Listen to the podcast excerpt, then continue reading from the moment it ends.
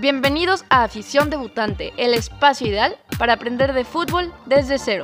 Soy Isabel Vaz, su anfitriona, y estoy muy entusiasmada de empezar este viaje de aprendizaje con todos ustedes.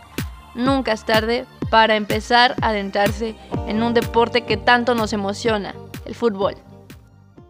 ¿Qué tal afición debutante? ¿Cómo están hoy? Hoy tocaremos un tema muy importante para adentrarnos en este mundo del fútbol, porque van a aprender a diferenciar un partido importante de un partido menos importante o no tan importante. Y es que de seguro ya les ha tocado ir a un restaurante, un bar, ver que hay un partido, y hay veces que la gente se emociona más que otras veces, o hay gente que a veces ignora el partido. ¿Esto a qué se debe? ¿Por qué? ¿Cómo saben que están viendo un partido importante o no, no importante? ¿Cómo saben de qué liga? ¿Cómo saben de qué copa? ¿Cuál es la diferencia entre liga y la copa? Bueno, no se apuren, eso lo vamos a ver a continuación. Primero quiero explicarles algo muy básico y es entender cómo se le denomina al grupo de los mejores equipos y al grupo de los siguientes mejores equipos. Pues de seguro ya lo han escuchado o tal vez no, pero a los mejores equipos se les conoce como los equipos de primera división y a los segundos mejores equipos como los de segunda división y así sucesivamente. Puede haber más divisiones dependiendo de las regiones y de las ligas de fútbol del mundo. Cabe destacar que aquí en México a la primera división tal cual se le conoce como los equipos de la Liga MX porque pues tal cual en la liga juegan puros equipos de primera división. Y esto es algo que pueden ver alrededor de todo el mundo y alrededor de todas las competiciones de fútbol del mundo.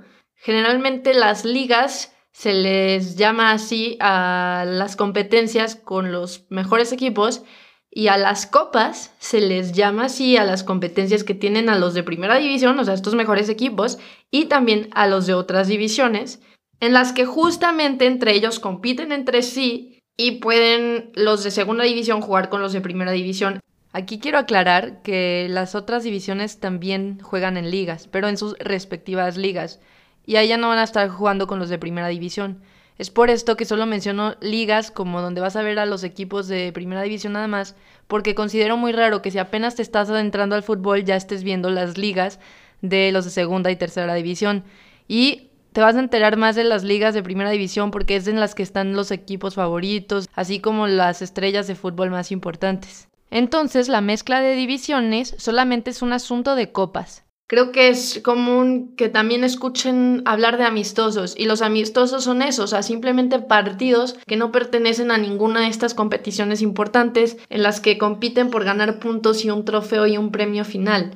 Sin embargo, sí les recomiendo checar muy bien cómo funciona su respectiva federación. Por ejemplo, en Estados Unidos existe la Major League Soccer, y esta es la principal liga ya de, fútbol. Entonces, por ejemplo, es curioso porque ahí juegan la Copa, la Copa MLS, y la Copa ahí no aplica con primera y segunda división juntas. Ahí es una excepción porque la Copa MLS solo la pueden jugar los de primera división, los de esta liga MLS. Entonces, aquí hay un sistema súper separado entre las divisiones en las que no existe eso de ascender un equipo, descender un equipo, sino que ya están fijos. Lo cual está curioso y podemos analizar más adelante, porque aquí en México pasó algo curioso con nuestras divisiones. Hace poco tiempo podíamos ver a los equipos ascender y descender de segunda división a primera y de primera a segunda. Sin embargo, esto se anuló después de todo un proceso en el que decidieron, ¿sabes qué? ya no va a existir esta liga de ascenso, sino que va a existir una liga de expansión donde va a haber otros equipos, donde van a estar esos equipos que estaban en la liga de ascenso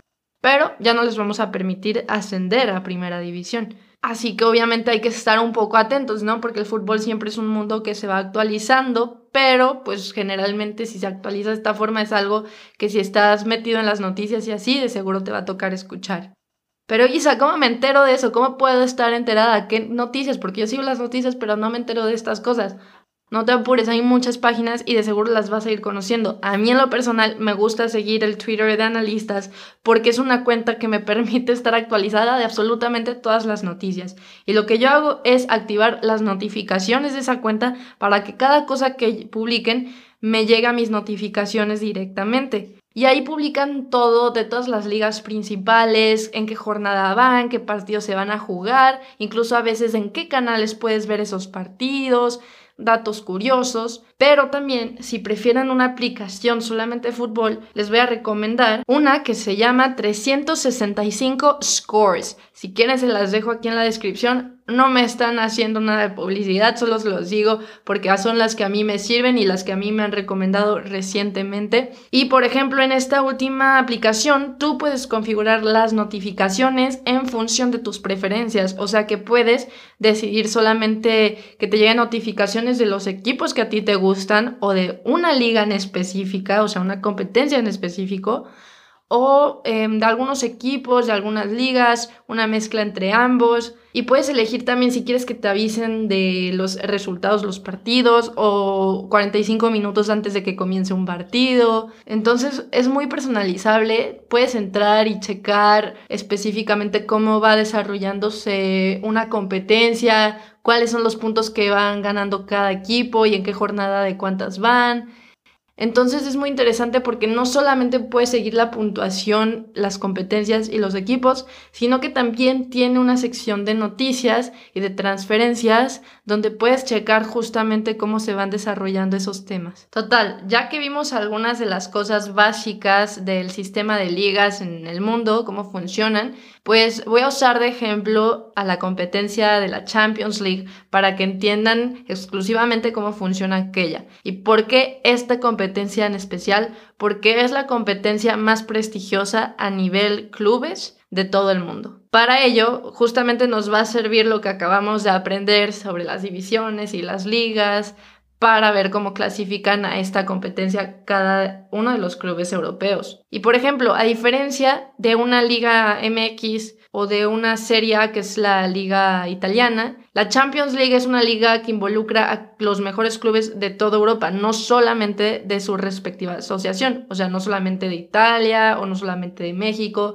sino de varias al mismo tiempo. Pero sigue siendo liga porque se sigue tratando de los mejores clubes y no de los de segunda división ni nada por el estilo. No solamente los mejores clubes, pero los mejores de los mejores están en esa competencia. ¿Y cómo se decide esto? ¿Cómo, cómo sabe la UEFA la UEFA siendo el organismo rector encargado de regir toda esta parte del fútbol europeo, ¿cómo sabe la UEFA qué equipos van a entrar a la Champions League? ¿Y cómo sabe si a Italia le van a dar cuatro lugares, a Irlanda a lo mejor ninguno? ¿Cómo saben? Bueno, pues para eso tienen una lista donde ponen de mejor a peor cada asociación. Es decir, España va a estar en las primeras porque es de las mejores, ya sabemos que ahí están los mejores clubes como el Real Madrid y el Barcelona, y a lo mejor Irlanda no va a estar en, las, en los primeros lugares porque justamente los clubes de Irlanda no son tan prestigiosos como estos que acabo de mencionar. Y en función de este ranking es que tu equipo puede alcanzar o no a tener un lugar en la fase de grupos de la Champions League. Ahorita les voy a explicar qué es esta fase de grupos, porque es como si te dieran un acceso directo o un atajo en una competencia importante, pero porque ya te lo ganaste por tu desempeño en tu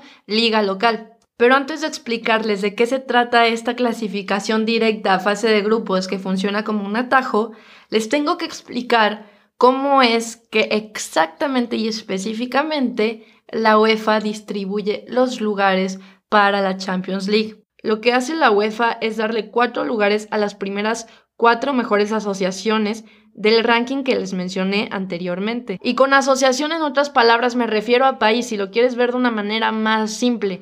Entonces, ¿qué quieres ver? O si tú le vas al Real Madrid, ¿cómo sabes si clasifica a la Champions? Pues simple y sencillamente, como es perteneciente a la Asociación de España, tú checas, ah, España ¿Cuál es el lugar en el ranking? Ah, es el primer lugar. Entonces eso significa que le van a dar cuatro lugares a España para que meta a cuatro de sus clubes a la Champions. ¿Y cómo sabemos si el Real Madrid va a ser uno de esos cuatro clubes? Simplemente vemos la liga, que ese justamente es el nombre de la liga española, de la principal liga española, literal, la liga. Entonces vemos si el Real Madrid quedó en esos primeros cuatro lugares de esa competencia. Y de ser así, pues entonces sí clasifica esa fase de grupos de la Champions League. Oye Isa, pero yo no le voy al Real Madrid, le voy a otro equipo de Europa y no sé si va a clasificar a la Champions porque ni siquiera está en las primeras cuatro asociaciones del ranking de la UEFA. ¿Qué hago? Bueno, si no está dentro de las primeras cuatro asociaciones, puedes tener otra oportunidad, porque a las siguientes seis asociaciones de ese ranking les dan un total de ocho lugares en total entre todas ellas. Además, se les dan seis lugares a otros equipos, pero que a diferencia de los que mencioné anteriormente, sí van a tener que jugar rondas preliminares y no van a poder clasificar directamente a la fase de grupos. Estos seis lugares se obtienen a través de dos formas, lo que se le conoce como la ruta de campeones y la ruta liga. La ruta de campeones es una de esas rutas con equipos que van a tener que jugar esas fases preliminares que contiene aquellos campeones de las otras ligas que no alcanzaron a tener acceso directo a la fase de grupos debido a que su asociación respectiva no estaba en los primeros lugares del ranking de la UEFA. Por otra parte, los de la Ruta Liga son aquellos equipos que fueron subcampeones de las ligas pertenecientes a asociaciones que se encuentran en el sexto y catorceavo lugar del ranking de la UEFA. Pero si tú no quieres estar checando ese ranking de la UEFA y simplemente quieres saber si tu equipo está clasificado a la Champions o no, lo único que tienes que hacer es usar una aplicación como la que te recomendé anteriormente entrar a la sección de la tabla de posiciones de los clubes de esa liga que te interesa y ahí vas a checar en los primeros lugares cuáles son los equipos que clasifican a la Champions League. Aparte de todos estos equipos que ya les mencioné que están en la fase de grupos, también van a estar el último campeón de la Champions League y el último campeón de la Europa League. Por el momento lo único que tienen que entender sobre qué es la Europa League es que es otra liga que involucra a todos los equipos de Europa, sin embargo no se tratan de los mejores, sin embargo sí se trata de los segundos mejores, básicamente los que no alcanzaron a entrar a la Champions League entran a la Europa League. Así que la Champions League tiene en su fase de grupos 32 equipos en total que se dividen en ocho grupos de cuatro. Y bueno, ya saben, después de esa fase de grupos siguen los octavos de final, los cuartos de final, las semifinales y la final. Algunos datos interesantes son que la Champions League involucra 2 mil millones de euros para repartir en esta competencia, mientras que la Europa League usa poquito más que 500 millones de euros. O sea que la diferencia entre ambas competencias es de un 75% en cuanto al dinero que se invierte dentro de ellas. Además, el campeón de la Champions League recibe alrededor de 80 millones de euros, mientras que el campeón de la Europa League recibe solamente 20 millones de euros. Y bueno, la Supercopa Europea es justamente la copa en la que se enfrentan el campeón de la Champions League contra el campeón de la Europa League. A los participantes de esta Supercopa, a cada equipo, a cada uno de esos dos equipos, le dan 3.500.000 euros y al ganador aparte le dan un millón de euros más. El Real Madrid es el equipo que más Champions League ha ganado, con 13, mientras que el Sevilla es el equipo que más Europa Leagues ha ganado, con un total de 6. Y con esto doy por terminado este segundo episodio de Afición Debutante. Muchas gracias por estar aquí. Definitivamente fue un episodio un poco más complejo en el que se usaron conceptos diferentes que seguro les va a tomar un poco de tiempo poner a prueba, pero por eso les recomiendo que bajen alguna aplicación para seguir estas competencias y que sigan a sus equipos favoritos dentro de ellas. Es normal si necesitan volver a escuchar el episodio, tomar apuntes, usar apoyos visuales, para que vayan entendiendo cada vez un poquito más estos conceptos o estas formas de clasificar, si es que las quieren entender súper profundamente y dominarlas. Pero si no, basta con que entiendan lo general, entender las diferencias claves entre cada competencia y formas de clasificación, así como entender que pueden variar esos sistemas entre diferentes regiones del mundo y ya saben, cualquier duda o comentario me encuentran como isabel.bgm en Instagram. También pueden encontrar el contenido de este episodio con el hashtag afición debutante. Y pues síganme, sigan este proyecto para que esto siga creciendo. Compártanlo a familiares o amigos que estén interesados en este deporte, pero que ustedes saben que igual y no lo conocen tan a fondo. Nos vemos en el siguiente episodio. Muchas, muchas gracias.